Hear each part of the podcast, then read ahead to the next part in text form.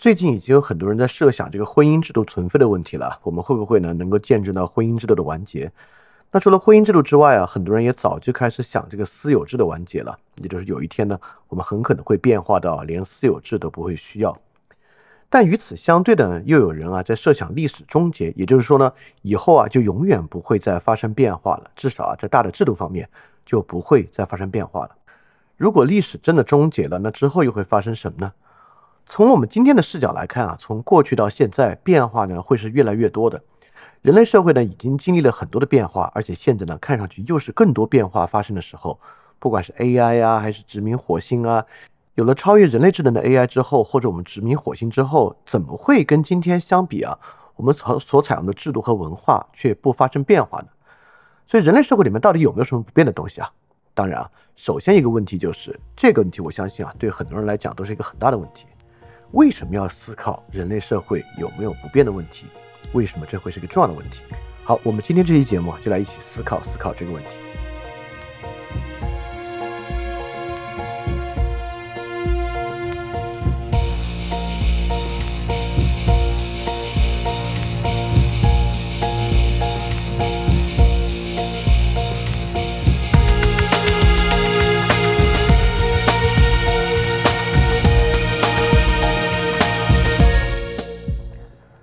大家好啊，欢迎收听新一期的十大灾问节目啊，这是十大灾问倒数第二期了。我们很快呢就要完结这个系列，这个系列很重要。我觉得这个系列的很多期节目啊，其实对于大家塑造一个特别基本的信念，都有很有益的探讨。所以欢迎大家倒回去收听这个十大灾问这个系列。这个倒数第二问呢，像我们之前所讲，是一个比较 meta 的问题，就是个比较大的问题啊。就我们刚才讲的一个问题啊，这个人类社会里面到底有没有什么不变的制度？文化、人性的假设等等等等的，这个呢一直是一个困扰着思想史的问题。但我们今天啊，总会觉得这个问题啊，怎么着也是很晚近的时候人们才开始思考的吧？就是有没有什么基本人性啊之类的。而且啊，这个问题真的成为一个困扰，我们总觉得这得是社会啊在经历巨变之后才产生的吧？听上去呢像是一个科学革命啊、启蒙运动之后发生才会困扰的事情。其实啊，要早得多。大家知道啊，这个十大灾问节目呢，其实是脱胎于翻点点零第三章中国历史与思想史的节目。既然有这样呢，说明啊，在我们讲的第一部分啊，就是东汉末之前，中国人就已经考虑过这个问题了。产生这个灾问的原因呢，就是法家。当时法家啊有和我们今天非常相似的一个想法，就认为啊，一切都变化了，所以过去儒家所主张的那一套呢，就已经过时了。韩非啊，在他的作品里面就讲啊。尧舜禹的美德之所以被当作美德，根本原因啊，就是因为他们那个时代急剧的匮乏。所以当我们到没有那么匮乏的时代呢，所以尧舜禹的什么谦让啊，这些美德也变得不再重要。所以在法家的视视野之中啊，就认为儒家所讲的那个道德为中心的世界，其实适用的呢是过去已经过时的时代。而在新的时代，这个变法制度的巨变的基础啊，就是社会的一切呢就都变化了。所以说嘛，我们要从一个道德的社会。走向一个力量与利益的社会。那在儒家的主张之中啊，不管是孔子和孟子，当然都是认为人是有固定人性的。正是因为这样的固定人性啊，像五端说等等的呢，那也就有适配于这样固定人性的永恒秩序。而这个永恒秩序呢，更多是一个道德和伦理的秩序。那儒家当然就认为啊，这样的秩序，不管在什么样的时代，在尧舜禹的时代，在孔子的时代，以及啊在之后的时代，都会非常重要。那么对我们今天来讲，也应该会非常重要。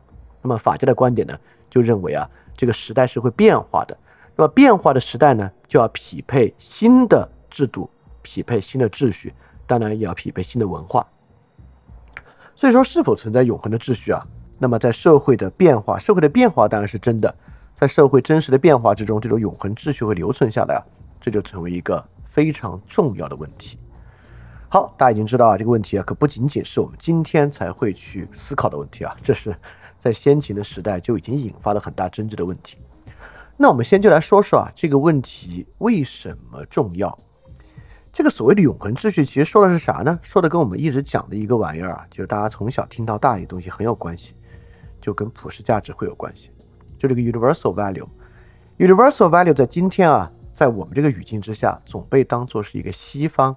压抑东方的理由，当然，这个想法是很肤浅的。就像我们刚才举的例子，孔孟也会认为存在 universal value，只是呢，他们的关注是不同的。孔孟来讲啊，他们的 universal value 更在伦理的事物之上，和在伦理的这个价值之上啊，比如说这个孝的价值啊、让的价值啊等等等等等。现在语境之中的 universal value 啊，从西方来的 universal value，更多的是一个自然权利，对吧？讲的是一个自然权利本位的东西啊，这个是 universal value。既然是 universal 的。那么呢，就是不变的，也就是说，universal value 绝对不是一个西方压抑东方的理流啊。不同的地区呢，都有自己不同的 universal value 的主张。那我们还要想啊，就孔孟所主张的这个 universal value 和我们今天所讲这个自然权利为本位的 universal value，它们中间有没有什么共性呢？其实是有的。就我们今天所讲的这种和孔孟所讲的这种落实在社会组织之上，他们都非常强调权力的去中心化，对吧？孔孟所讲的，我们之前讲那个同心圆嘛，包括现代这个自然权利啊，其实都强调权力的去中心化。这个权力的去中心化是非常重要的事情。所以说，可可见啊，我们所讲的这个大家听上去比较陌生的这个主题啊，什么永恒秩序啊，听上去很奇怪啊。其实呢，很大程度上就在讲 universal value，只是呢，这个比我们一直所想要去批判的那个呢，范围会大一点。好。可见啊，这个问题呢，并不是我所提出的一个大家平时不容易考虑到的问题啊，这根本就是一直以来都在争论的一个问题。这个问题的重要性呢，其实更多来源于其反面。反面是什么意思啊？就是说，如果我们认为没有 universal value 会怎么样呢？就是它的反面。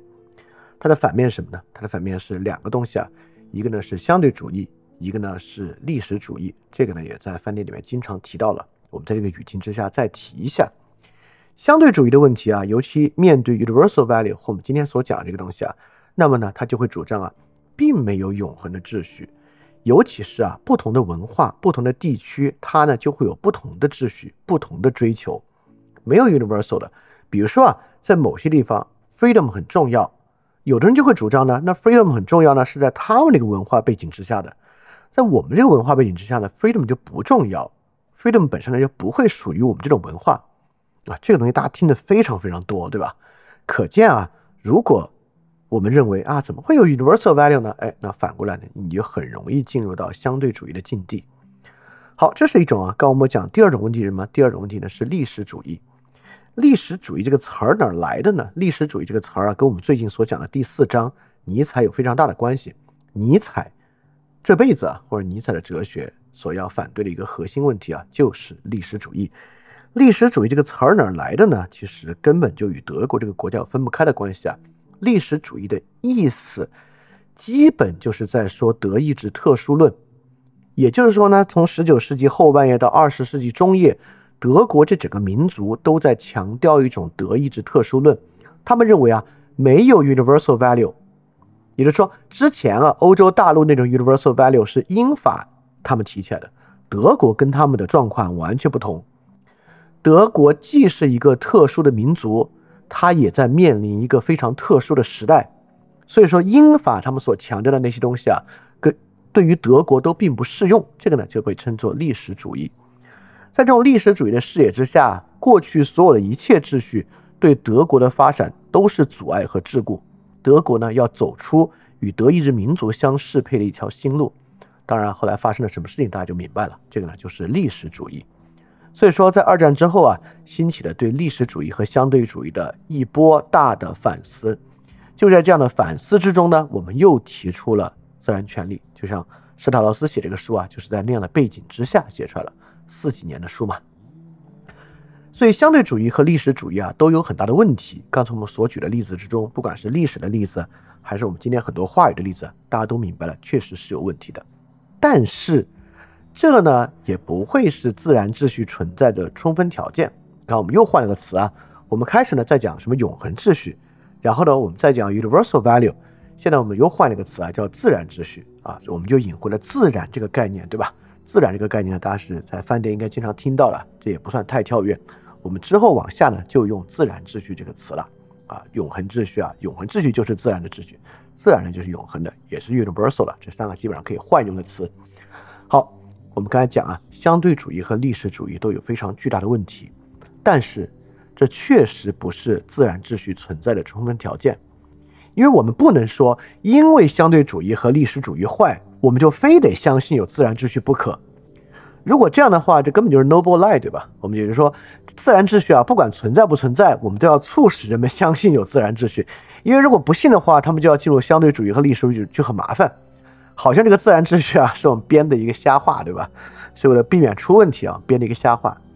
所以，我们刚才讲啊，universal value 或者自然秩序非常重要，重要不代表它必须存在我们完全可以接受啊，这个社会上很重要的东西啊，就是不存在。所以麻烦在这里啊，这是可以的。好，好但是啊，我们现在知道这个事情，但是啊，我们至少能明白一个事儿，就我们之前讲洛克的时候啊，洛克讲啊，财产权是一个自然权利。我相信啊，很多人听到这种东西，其实是不太理解它的必要性的。就是说，这个私有产权是个自然权利，也就是自由产权是人不管他处于什么文化、什么制度之下，他与生俱来的一个权利。我们很多人都会认为有必要吗？就有必要把私有产权提到这样的一个高度吗？就为什么要一定要依靠自然权利？我们直接在世俗中所提到啊，我们就是说私有产权行不行，对吧？为什么私有产权需要是一个自然权利？我们现在啊，大概就应该明白了，就是很多历史上的政治哲学家啊，他们当然不是为了塑造 noble lie 才说它是自然权利的，但说它是自然权利就是。希望在一个很强的强度之上，去证明它的必要性。证明了这个必要性之后呢，它就不受到历史主义和相对主义的这个阻碍了。好，这个问题来源于这里。当然啊，洛克是一个年代如此久远的思想家，洛克所使用的话语啊，和他的这个学术范式啊，和二十一世纪的时代呢，其实是并不适配的。所以说，谈论自然秩序的问题啊，在现在其实是很困难的。困难呢有好几种，呃，第一种啊，就是今天的人对于争论的感受啊，我相信比古人对争论的感受要大得多。呃，我们今天所面临这种争论的强度啊、广度啊，我们能看到世界级的争论，能看到网上激烈的争论，我们对于争论的这个必然存在，应该是有很多经验的。所以我们就会认为啊，哎呀，你这个节目没有任何意义嘛，自然权利啊，什么自然秩序啊，就算你这个节目论证了是，又能怎么样呢？对吧？别人能认可吗？我们就能够塑造共识吗？对吧？如果不认的话，最后还不是看谁的力量大，对吧？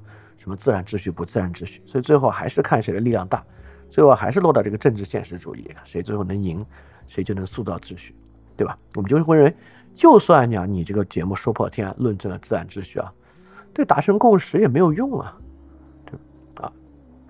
这是一种说法。这种说法呢，我觉得就是这个 noble lie 的反面了。我们就认为呢，这事儿啊，必须现在立马对社会有用。如果没用的话，探索就没有意义。我觉得不是如此啊。首先啊，呃，这种东西啊，很多它的尺度可大可小。当我们谈这个私有产权的时候啊，它的尺度当然就大到了整个社会。当当我们谈婚姻制度的时候呢，它的尺度呢又小到了个人的生活抉择之中。所以，自然秩序的存在啊，它绝不仅仅指这个政治制度的自然秩序。它也指形如儒家这样的基于人的伦理和道德的自然秩序，也指向婚姻这样的社会制度的自然秩序。那这里面不仅仅是那些非常巨大的问题啊，所以说我们只说好像这个自然秩序的这个说法啊，不管你说破天了，你也无法突然让别人相信。这我当然认的，没有什么道理能让人们完全相信的，你不可能存在这样的道理啊。如果存在这样道理的话，什么呢？一会儿我们还会讲到。如果存在这样的道理啊，只要说出来它太正确了，人们就要相信，这就说明人们没有自由意志了，对吧？因为自由意志的存在，就不会存在什么道理人们必须相信的，没有这样的道理。但也不因为此啊，这种探索是没有意义的。实际上，我觉得这个探索是非常有意义的。如果我们认为今天很多人啊缺乏一个价值的主张，缺乏一个价值的信念吧，那么如果他能够在自然秩序的意义之上树立它的价值啊，这当然就是一个很坚实的基础了。好，你看啊，说到这里呢，我们就认为这个问题确实很重要，而且呢，听上去这个问题呢还挺难的。我们就认为呢，今天的人啊，尤其有了科学时代之后，并不倾向于相信自然秩序，非也啊。今天的人呢，不仅相信自然秩序，今天的人呢，啊，你相信的程度啊，你还把它变成商业的广告啊，等等等等，几乎成为我们这个所有鸡汤里面最俗气的一种鸡汤。其实呢，就在主张自然秩序，而且呢，它是一种错误的自然秩序。那首先呢，我们今天的人啊，其实都相信一种自然秩序，我管它叫啊伊壁鸠鲁、卢梭式的自然秩序，就是我们认为啊，人都有一个本源的追求，这个追求呢，就是他自己。对吧？我们认为这个追求呢，就是他要追求他内心的平静也好啊，追求他这个绝对的自我也好啊，都可以。也就是说，人的自然秩序是反社会的，是反社会规训的，是反对纪律的，是要释放自我的天性的。所以，人的自然秩序呢，就是自我天性的一种绝对释放。这个不管从伊壁鸠鲁主义啊，到卢梭，都是讲的这个。所以我呢，管它叫伊壁鸠鲁卢梭式的自然秩序。而在卢梭那里啊，自然指的不就是这个嘛，对吧？指的就是反对社会。所以人的自然秩序呢，就是他的消极自由，或者说他的自我追求，而不是社会的追求啊。我们认为呢，这个是呃亘古不变的，放之四海而皆准的，是不是啊？我就说今天大家都信这个吧，对吧？这个是非常可以信的东西啊。但是你看啊，这个为什么它是假的呢？我认为它是坏的呢，因为它绕了一圈啊，其实不就绕回了这个相对主义嘛？他绕回的就是每个人都要追求他自己的的什么呢？那就取决他自己了，看他喜欢啥吧。他喜欢啥就追求啥。所以绕了一圈呢，其实他并没有解决相对主义的问题，反而又走回了相对主义。所以这个呢是一种空有形式的自然秩序，也就是说呢，它跟秩序没有关系，它并不真正带来任何秩序啊，它就是反社会的。好，所以说啊，这种东西呢就不是我们今天讨论的问题。我们今天讨论是否存在自然秩序。讲的呢，就是对于社会，至少啊，对于人与人之间，有没有什么亘古不变的自然秩序？比如说我们刚才讲的婚姻，对吧？就是这种人与人之间的秩序，它会不会不变化？你可能觉得啊，不会吧？有了 AI 之后，我们跟 AI 谈恋爱还用结婚吗？或者我们去了火星上，人口比较少啊，难道不会采用一种群婚制的状态吗？啊，这个我们一会儿再说啊。好，我再来说另外一个问题啊，这个问题很重要了。首先啊。这个十大灾问节目呢都不会特别简单，尤其是到 Meta 节目啊，它会比较难。那我们这一期比较难的部分就从这里切入，但我会用很多例子啊，把这个难的部分填平，看能不能让大家更好理解一点。好，难的问题在这儿，在什么呢？在进入二十世纪之后，这个问题呢有点难讨论。什么意思啊？这个问题在什么时候很好讨论呢？在宗教的背景之下，比如说我们问这个问题啊，人是否存在一种基础的人性？你看，在宗教的背景之下，这个问题太好谈了。人当然有基础人性了，这是跟着这个神的体系来的，对吧？但进入二十世纪之后呢，如果你要主张人有基础人性啊，你非得找到一个基因点位不可。就说，你看，因为这个基因啊，它决定了我们这种表现型，而且这个基因呢，已经呃几乎不可能变化了，在人身上是个特别原初的这个人，人从这个类人猿进化成人啊，就这个基因点位的出现，因为有这个基因点位，你看啊，我们因此啊有了一种基础人性。所以进入二十世纪什么意思呢？就是我们有这个物理决定论之后啊，我们今天谈基础人性，都觉得这是一种特别过时的东西。就是玄学，怎么会有基础人性这种东西呢？就觉得这东西听上去特别过去，对吧？好像是二十世纪之前人们才好谈这个什么基础人性之类的，在今天谈基础人性的呢，都是那种鸡汤成功学，就是特别不入流的学问才谈什么基础人性啊。反正入流的学问，那早就不谈这些大而化之的泛泛的话题了啊。这就是进入二十世纪谈这个问题的困难。呃，这不是没有道理的。就如果基础人性指的那些是那种特别早期那种庸俗心理学意义上的基础人性呢，确实也没有意思。我也不认为用那种方式主张基础人性是 OK 的。那当然，我也不会反过来认为用什么常识啊来主张基础人性是 OK 的。因此啊，进入二十世纪之后呢，我们要再探讨什么基础人性啊，它至少比之前那种谈法，比洛克那种时候谈法。比卢梭的那种谈法，它就是高度的形式化。比如说啊，在二十世纪呢，有一个理论跟这个自然权利或者自然秩序很接近，这罗尔斯的无知之幕嘛。就罗尔斯的政治学，他用无知之幕的假设来论证平等的必要性。这个呢算是就平等问题啊进行了一个理性的哲学的论证。但这种平等的论证啊，比法国大革命那个时候所主张的那种平等人与人的平等呢，它的形式化程度就要高得多，它的理论化程度呢也要高得多。所以进入二十世纪之后呢，如果你要再谈什么自然状态啊，那谈法就得像是这种一样，它的难度就要高很多。尤其是啊，呃，就是现代这个认识论啊，进行了这个语言学转向之后，就我们讲维特根斯坦那部分啊，它呢就走向了实用主义，对吧？走向实用主义之后呢，它其实就有点偏向修谟那种状态了。自然权利呢，我们首先啊就要假设有一个客体，这个自然秩序的存在。在实用主义的情况之下，它的基本前提就是别假设那种的存在，就不要假设我们有一种什么基本人性这种对象，你根本就不用假设它。你为什么要一定要假设有一个基本人性的存在呢？啊，这就是反实用主义的。实用主义不是功利主义啊，不是指我们不求甚解啊，这个我们指指过很多遍啊。就属实用主义是一种很严肃的态度，而且这个态度是真的。也就是说，如果我们今天啊不在实用主义的意义之上，不在这种高度形式化的意义之上谈自然秩序，还以那种很古典的神学的方式谈，这就是过时的，这是不对的，对吧？所以，呃，既然我们的思考方式有了发展，我们就要用新的这种方式来谈啊，这个东西啊，我我我我我说一句啊。这个东西啊，也就是说，我们一定要接受二十世纪啊，我们的思考方式真的有发展。这个至少能帮你过滤到网上百分之九十九的这个各种说法吧？不就不管你在视频里看到的，在这个其他播客听到的文章里看到的，百分之九十九以上的观点都没有突破这个东西。一会儿我们还会细说这是什么东西啊，就是都没有突破这个东西。他们用的呢，我就要说还是前现代的那套思考方法，唠的还是神学的科。说白了，就他虽然说的都是很现代的东西啊，但基本上就是神学啊。这个我们之前单有一部分讲过啊。我们讲什么呢？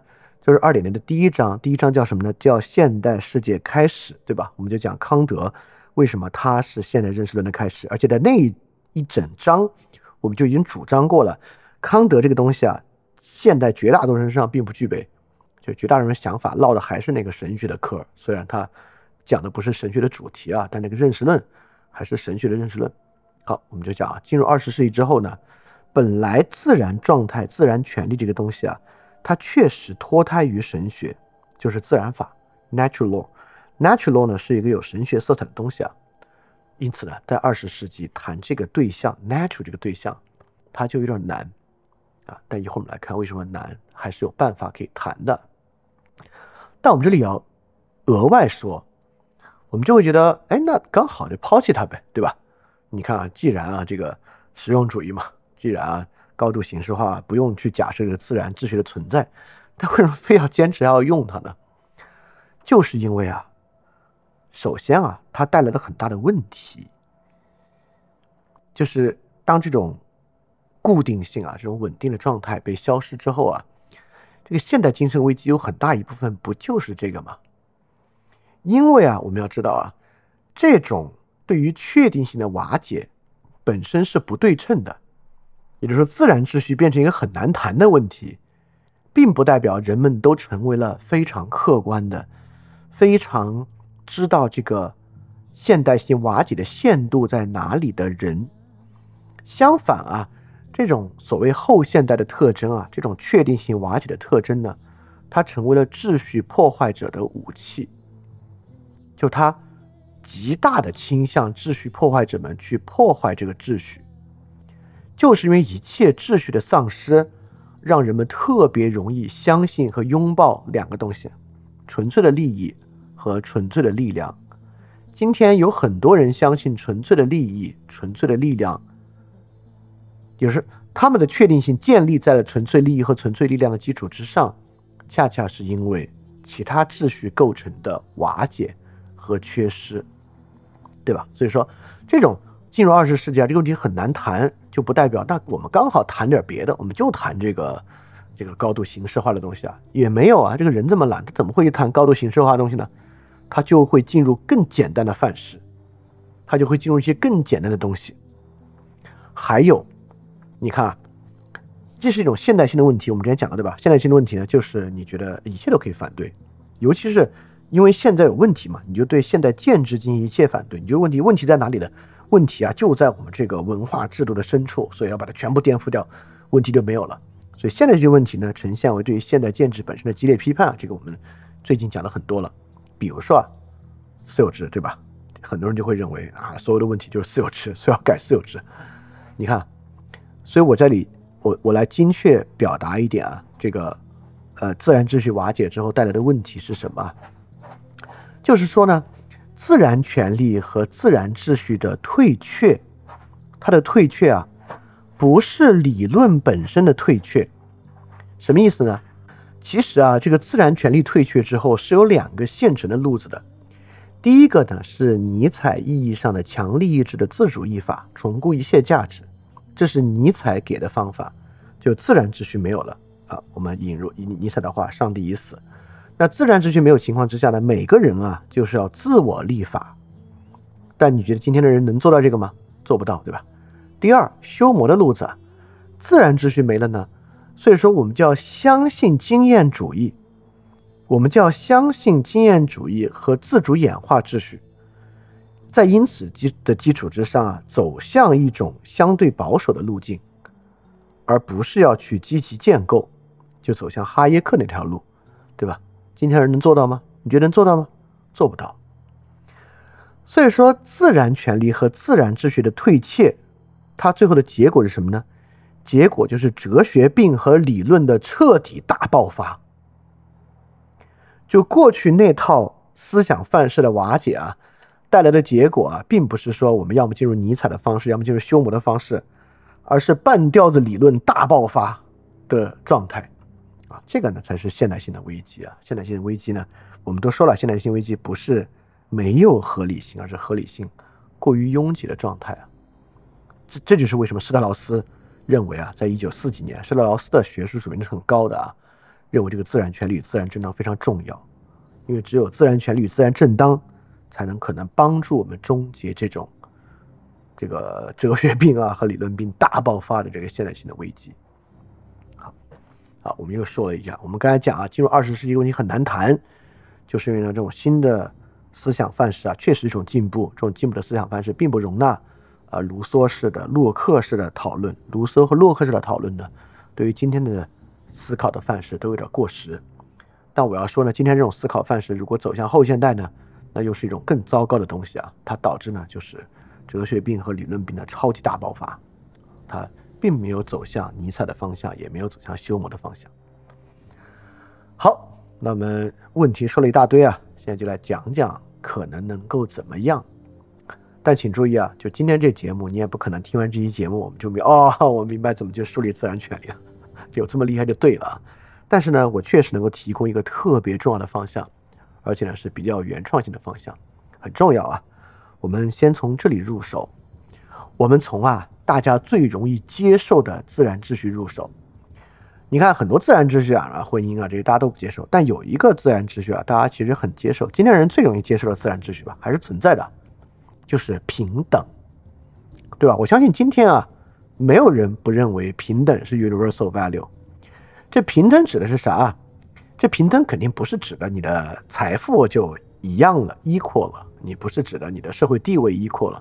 我们都明白，这里平等指的是一种更高的平等。我举几个简单的例子啊，就这么说吧。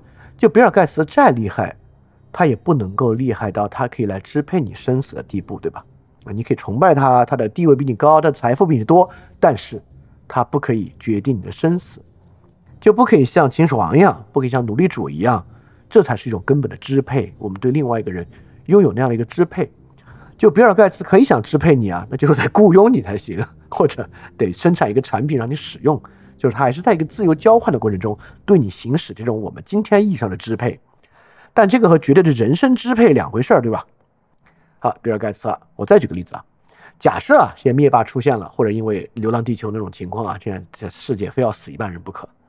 我们今天都会认为，即使我们就面临这个困境，那也必须得有一个公平的程序，不管什么程序吧，来决定到底牺牲了哪部分人，而不是今年的社会上有一部分人，我们大家都知道啊，那肯定先从他们开始啊，先把他们都牺牲，我们其他人再来说，没有这种事吧？没有一没有任何一部分人就一定注定肯定要比其他人先牺牲啊，这就是一种平等。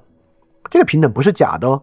你看我刚刚举这两个例子啊，在实际社会中都能够遇到实际决策的情况，因此啊，它指的绝对不仅仅是抽象的平等啊，学理意义上的平等，不是的，它就是社会决策中的平等。比如说啊，这个成年人拥有选举权，那社会上有没有哪部分人他就就就绝绝对不能给他选举权的？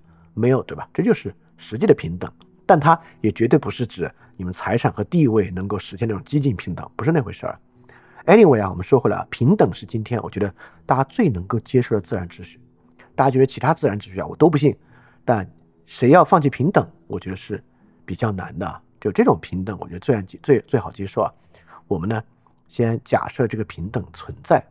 好，如果我们接受平等的存在啊，我现在来要讲另外一个特别重要的事儿了。那假设平等真的是 universal value 啊，那大家觉得啊？从古代到现代，人类社会是越来越远离平等，还是越来越接近平等了？我们看古希腊呀、波斯帝国呀、秦汉啊，到今天啊，希腊的情况、伊朗的情况、我们的情况，对吧？后两者还不算是特别什么好地方啊。但我们就只看这个平等状况，就我们刚才讲这个平等，我们是越来越远离平等，还是越来越接近平等呢？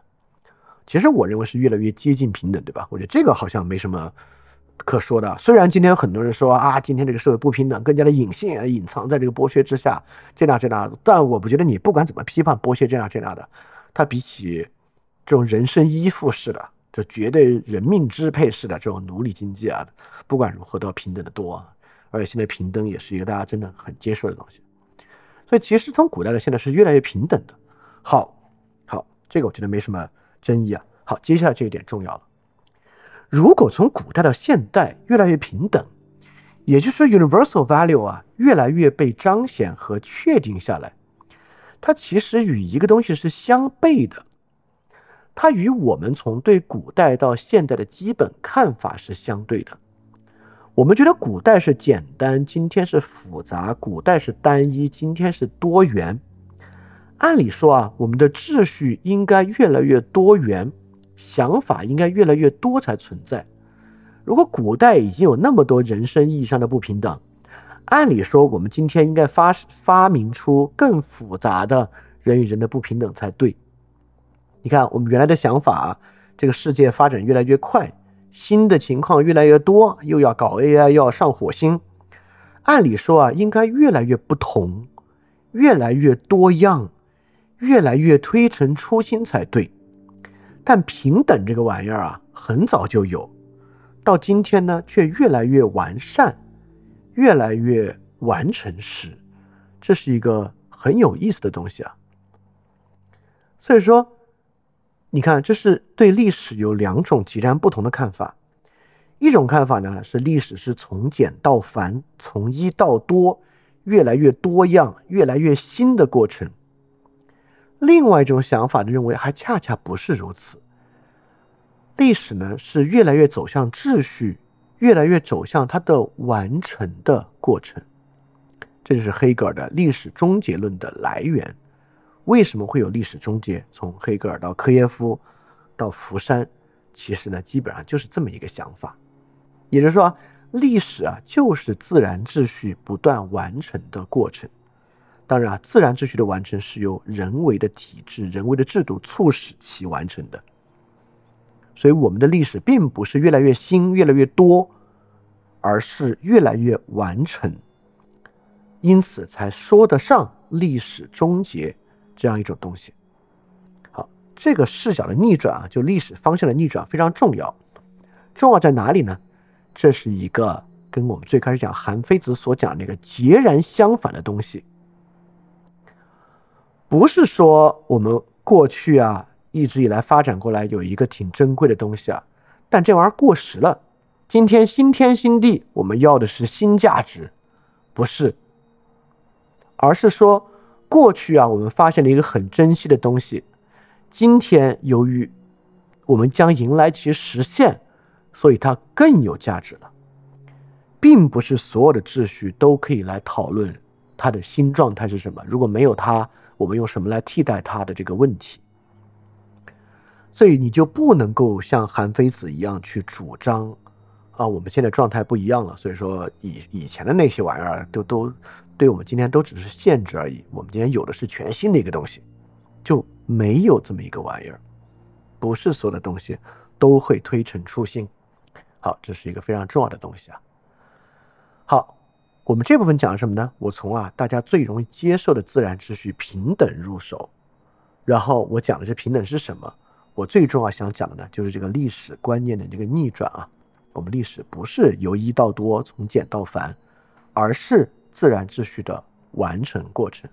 好，那我们就呃有必要来说一说啊，平等观念为什么能够这么深入人心了啊？那那我们说其他的自然秩序啊，大家都不认，而且我们刚才讲啊，大家竟然认一些怪怪的假自然秩序啊，什么追求自我啊之类的，这都是假的啊。但有一个真的，大家认对吧？平等。那怎么会认平等呢？人怎么会认平等呢？啊，第一啊，我要提示啊，我们也千万不要高估人们对于平等的认识啊。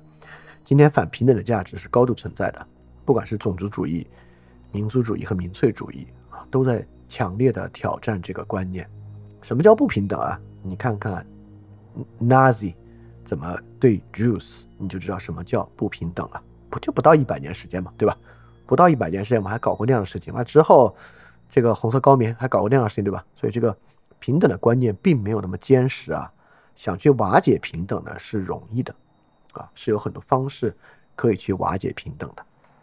首先不高估它，但我们也不低估啊。其实平等这比古代的状况好多了。我们今天就要问，那人与人到底哪里相似？我们相信他们是平等的呢？平等这事儿啊，一定是因为人跟人之间有些地方是相似的，对吧？就是他们是一样的。正是这个根本的一致，让我们认为他们的地位是平等的。哪里一致啊？我们说啊，人格一致。那我们就要问：什么叫人格？你这人格说的是啥，对吧？所以人跟人到底哪里一致？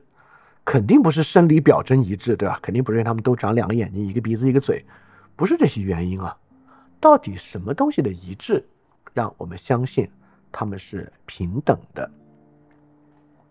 好，大家可以暂停思考一下啊。我接着来说我的啊，为什么会这样呢？如果要问我的话，人为什么平等？就是我们最开始讲那玩意儿，自由意志啊，这不是我讲的，这是就是康德论证自由和平等等价的这个方法。康德怎么论证人是自由的，因而是平等的呢？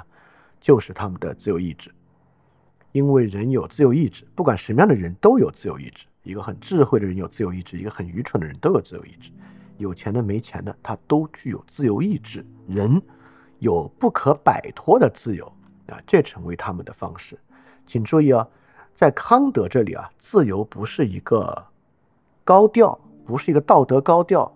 人是自由的，并不代表他就拥有自由权利，两回事儿。在康德这里讲的自由啊，如果你反过来用不好听的话说，自由的原因是因为人无法接近真理，对吧？是因为你永远无法去认识那个物自体。你对物质体的这个认识呢，一定有这个既有鲜艳的范畴，又有后天范畴的影响，而且呢是遵循二律背反的。正是在这个基础之上，你拥有自由。所以在这个自由在这里来讲呢，自由意志啊啊无呃说不上好坏啊，正是因为自由意志的存在，你可以特别愚蠢，你可以就是去相信那些明显错误的东西啊。当然，你也可以相信好的东西。所以自由意志在康德这里是个很中性的东西啊。但就是因为人人都这样，所以说呢，他们从根本之上是平等的。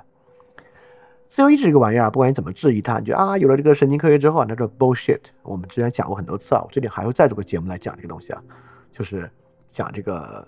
其实我我我我要介绍一个特别现代思想观念的东西啊，就是理查德罗蒂《自然之境》那本书里面所讲到的，它里面就已经讲得很清楚了。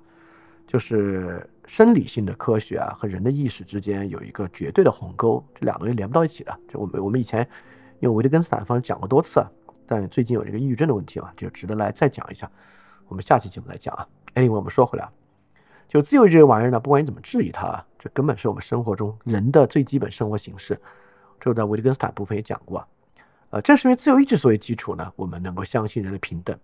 平等观念深入人心啊，能够被这么容易被接受，成为一个自然秩序呢，就是因为其实啊，我们整个社会，呃，可能有人会说啊，我根本不相信人有自由意志啊，但并不妨碍有人在做了坏事，他在网上说啊，一定要严惩他，给他判死刑啊啥的，就是要严惩他，给他判死刑。其实你你在承认他的自由意志了，不然的话，你有什么必要这么做呢？对吧？他肯定是受别的原因蛊惑，受环境因素的影响的这么做了，你就不应该惩罚他，你应该改环境，对吧？自由意志是根本根深蒂固。就是因为这样的根深蒂固特征呢，平等的观念呢，深入人心。好，那刚好我们就可以说啊，那么有没有类似这样的逻辑能够帮助我们通达其他的自然秩序呢？就我们能不能通过这个来理解其他的自然秩序？是有的。所以说，如何讨论这个问题呢？我们就要讲啊，这个自然秩序这个事儿，该如何去思考和讨论？就像我们之前所讲啊，常识一定是最糟糕的讨论方式。常识的讨论方式呢，就是自然秩序的存在是不证自明的。你看就是，对吧？任何人只要不瞎，只要不坏不蠢，都能够意识到其存在。这个东西呢，叫做常识。我觉得这是最糟糕的讨论方式啊。我们认为自然秩序呢是这个理性直观，理性直观存不存在是个很复杂的问题，存在啊。但是用以来论证这个自然秩序真的不行，真的不可以啊！但我们今天很多问题啊，我们发现这个社会上争论太严肃太严重了，讨论不下去了，我们就找这两个词儿来做最后的终极补丁啊！这是常识，哈，那各各有各的常识，每个人都说我这个是常识，那怎么办呢？今天就是这个状况，对吧？网上的人都觉得，哈，我所看到这个东西啊，简直太常识了，你们为什么居然不接受？所以常识一定不是一个好的讨论方法。我们还是回到康德。是怎么论证这个平等和自由上来的？自由的基础是什么？自由的基础呢？首先啊，就是基于现象学。现象学什么意思呢？现象学就是我们刚才讲那个现象学的意思呢，就是说人所面对的呢都是现象，你面对的呢不是那个对象，就你面对的不是那个直接的物质体对象，你面对的呢都是现象，现象跟对象之间啊要隔非常多层。首先啊，这个物质体本身显现的多样性就是它的现象构成一点。第二呢，就是你的先天范畴、你的后天范畴啊，都是构成现象特别重要的东西。所以人只能面对现象，而不能面对对象，这是它一个基础啊。这其实这是啥呢？这就是现代认识论的基础。如果你不理解这一点，你就不能理解现代认识论。但是呢，又会有很多人啊。尤其是比较偏，我也不知道是不是偏后现代了。尤其很多人呢，就会过度夸大人的自主理解的部分，过度夸大这个现象里面人的理解的构成，就认为它具有个体性，就认为这个现象本身啊，它的凝结的重心呢，它的凝结重心在个人身上。所以你可以这样想，他可以那样想，最后呢，我们要处理的就是一套个人想法的结构啊，这是现象。我就认为呢，这就太过了，太过了。那它的重心在哪里呢？我就会认为它的重心啊，在语言现象学，对吧？重心在我们的语言上，但它不是语言决定论。我们今天有说，哎呀，汉语污污染了，是有污染了，但是不是因为汉语污染了，所以我们人的意识污染了？这两个东西又太机械了，也太教条了，对吧？语言啊，是一个公用建制，所以说这个现象的构成呢，很大程度上在这个语言之上。这个语言本身啊，想污染没那么容易。这个语言的构成、使用很长时间的，就花几年时间污染它，也就是能够污染最表层的一些语用了。你说这些语用就对人的思想观念有多大的改变？是不是就给他洗了脑了？这是完全说不上的事儿啊！不是的啊。Anyway，我们回到这里啊，那么探讨所有这些问题啊，为什么不能只用常识呢？常识好像就是我们直接跨越了中间所有的步骤啊，直达那个认识对象的人，我们每个人都能认识到那样纯粹的对象，完全没有这回事儿啊。所以讨论的基础呢，就是现象学，就是我们我们面对的呢，只能是只能是现象。哎，好，这章说完了，我马上话锋一转，我马上话锋一转，就像康德论证自由一样啊，这就是自由，什么意思呢？自由产生于我们的这种缺乏，就自由产生于我们都无法直接认识那个对象，而在现象界呢，开始拥有了这种多样性。所以，人与人的平等基于一个非常简单的事实，就是我们都不能认识到对象，我们都不能认识真理。Also known as，我们没有人是神，就是因为我们没有人能是神，所以说呢，我们在这个意义之上是平等的。啊，当然这个来源基督教，这个根子是基督教的平等观，但我们可以完全以世俗的方式来说，我们把我们没有人是神说成我们没有人能够通达完绝对的真理，在这个意义之上，我们都是平等的，这是基本平等的来源。请注意哦，儒家的伦理秩序啊，其实也是这么来的。儒家的伦理秩序为什么是人本位？我们当时讲啊，把他人把人放在一切之前的原因呢，就是儒家论证啊，这个人是不可能自足的。我们对于他人有必然的依赖，就是因为你必然依赖他人，所以这个伦理秩序啊是自然秩序，非常重要。所以人是不可能自足的，不管在关系的意义上，还是在认识的意义之上，他都不可能自足。这是一个非常重要的起点，这是一个我认为啊，这是一个符合现代认识论的能够走向自然秩序的起点。就是我们论证自然秩序，不论证它的完备性，恰恰从人的不完备性上反推自然秩序。我马上举例子啊，我们马上就从啊，这个人是不可能自足的，他的认识也不完备这样的世俗命题，如何得出？私有产权是自然权利，这是可以的啊。我们如何从这一点推出私有产权是自然权利？哈耶克就已经早就论证过了。我们之前有一期节目讲芯片啥的，就是讲什么是真正的知识。那期呢，其实也论证过了，大家可以去听那期节目，我觉得很重要啊。我们之前有个播单啊，叫《商业资本的理性和情操》。啊，在那里面有一个节目是饭店问答六十九，哈耶克逝世三十周年，谈论这个 电商是否比芯片对社会贡献低啊？那节目很有意思啊，大家去听啊。在那个节目里面，我们说明白了这一点。我我在这里简单叙述一下啊，这怎么做到的？我们怎么从人是不可能自足推出私有产权是自然秩序和自然权利的？就是因为哈耶克认为啊，没有人可以拥有全部的知识。知识在社会上呢，都是分散，被不同的人在不同的地方占有的。因此，由于没有人能够拥有完全的知识，所以没有人能够做出完全的计划。因此，社会秩序不是一个自上而下的计划体系，而是一个 extended order，就是一个扩展的秩序。所以在人与人不同的对外扩展的秩序之中，人们依赖什么知识呢？什么是社会最重要的知识？我们当时讲了。我们一想知识啊，要么想物理化学，要么想哲学心理学，no，都不是。形成社会秩序最重要的知识是价格，价格是现代社会人进行多种决策最重要的知识啊。我们的社会是运行在价格这个知识之上的，所以如何让人能够遵循价格行事呢？在什么情况之下，人能够遵循价格形式？私有产权。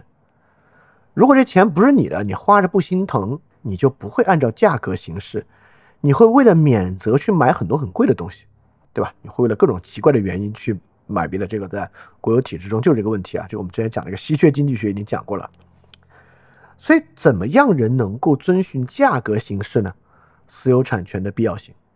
所以，如果没有私有产权，根本不可能想象通过价格所形成的扩展秩序。你看，这就是哈耶克如何从人是不可能自足的推到私有产权是一种自然秩序，这种自然权利，就是因为价格作为最重要知识，而价格知识的运转和运用必须与私有产权高度相关。啊，想不到吧？从人不可能自足，可以推出私有产权作为自然权利。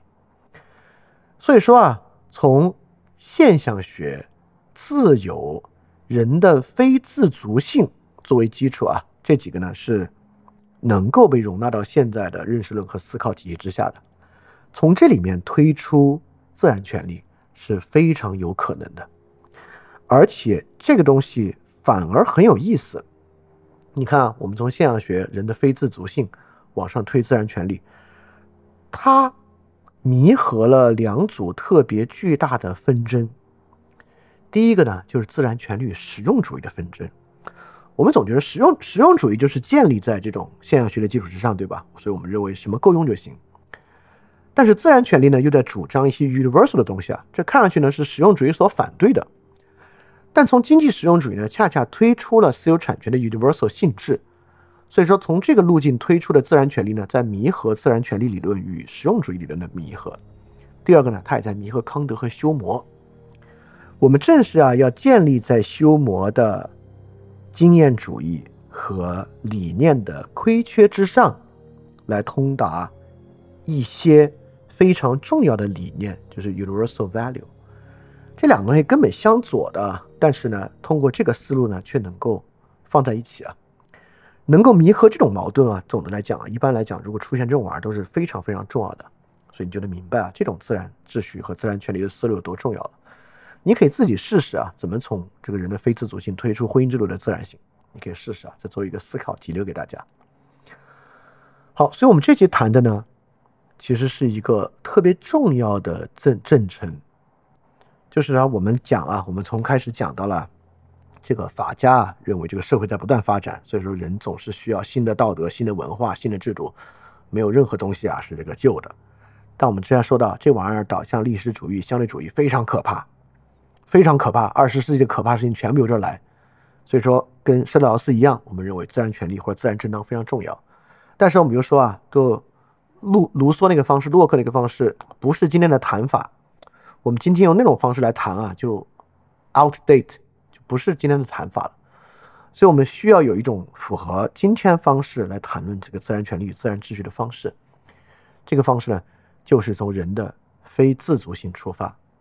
这个人的非自主性啊，好像总的来讲，它只能导出一些特别形式性的东西啊，对吧？甚至导向相对主义，但其实不是啊。刚才我们不就像变了个戏法一样吗？我们从非自主性论证到私有产权的必然，对吧？所以这里面呢，有三个东西啊，我觉得特别重要。就是在我们构成这个自然权利的过程中啊，第一，现象学；第二，语言学；第三，经济学。就是如果我们要想办法论证现代自然秩序和自然权利，那应该从这三个角度出发。这个思路是对的啊，这个思路是二十世纪的，是现代的，也是世俗的，而且从这里面呢是能够找到真正符合今日范式的自然秩序的，这是一种非常重要的思路，我觉得。当然啊，这期的过程中呢，我觉得有点难。但难归难呢，我觉得你要把你平时思考过的或者呃感觉到很疑惑的一些问题啊，纳入到里面来一起想，我觉得可能是挺重要的一个事儿。好，那我们这期节目就到这里啊，这是十大灾问的倒数第二期，十大灾问的最后一期呢，我们讲功利主义。我们讲功利主义为什么这么重要？功利主义的重要性。其实就是与现象学、语言学和经济学高度相关。就是功利主义，是我们好像经常批判的东西啊。只有这个叫什么，呃，利己主义者 才那么在意功利主义。No，功利主义非常重要啊。功利主义比谈道德高调重要的多。但是呢，我们要区分功利主义和利益至上主义，就是法家的那个实力主义。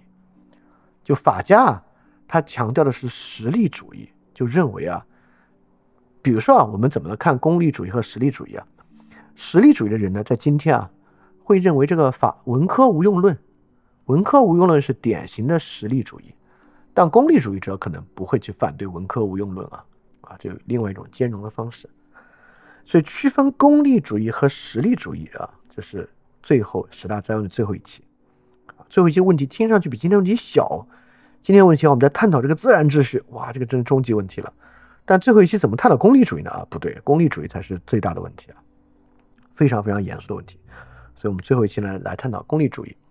好，那这期节目就到这里啊，希望大家呢能去各种不同的平台啊，尤其那些什么的红色的按键啊、蓝色的鸟啊，搜一下这个世界苦茶，你可以看到一些别的东西啊，非常有意思的东西。好，那我们这期节目到这里结束，我们下一期十大财务节目再见。大家记得感谢相信，也感谢分享点相信。对了，去这个。去去去支持饭店啊，爱发电啊，配创啊都可以去这个 show note 看。好，这期节目到此结束，我们下期节目再见。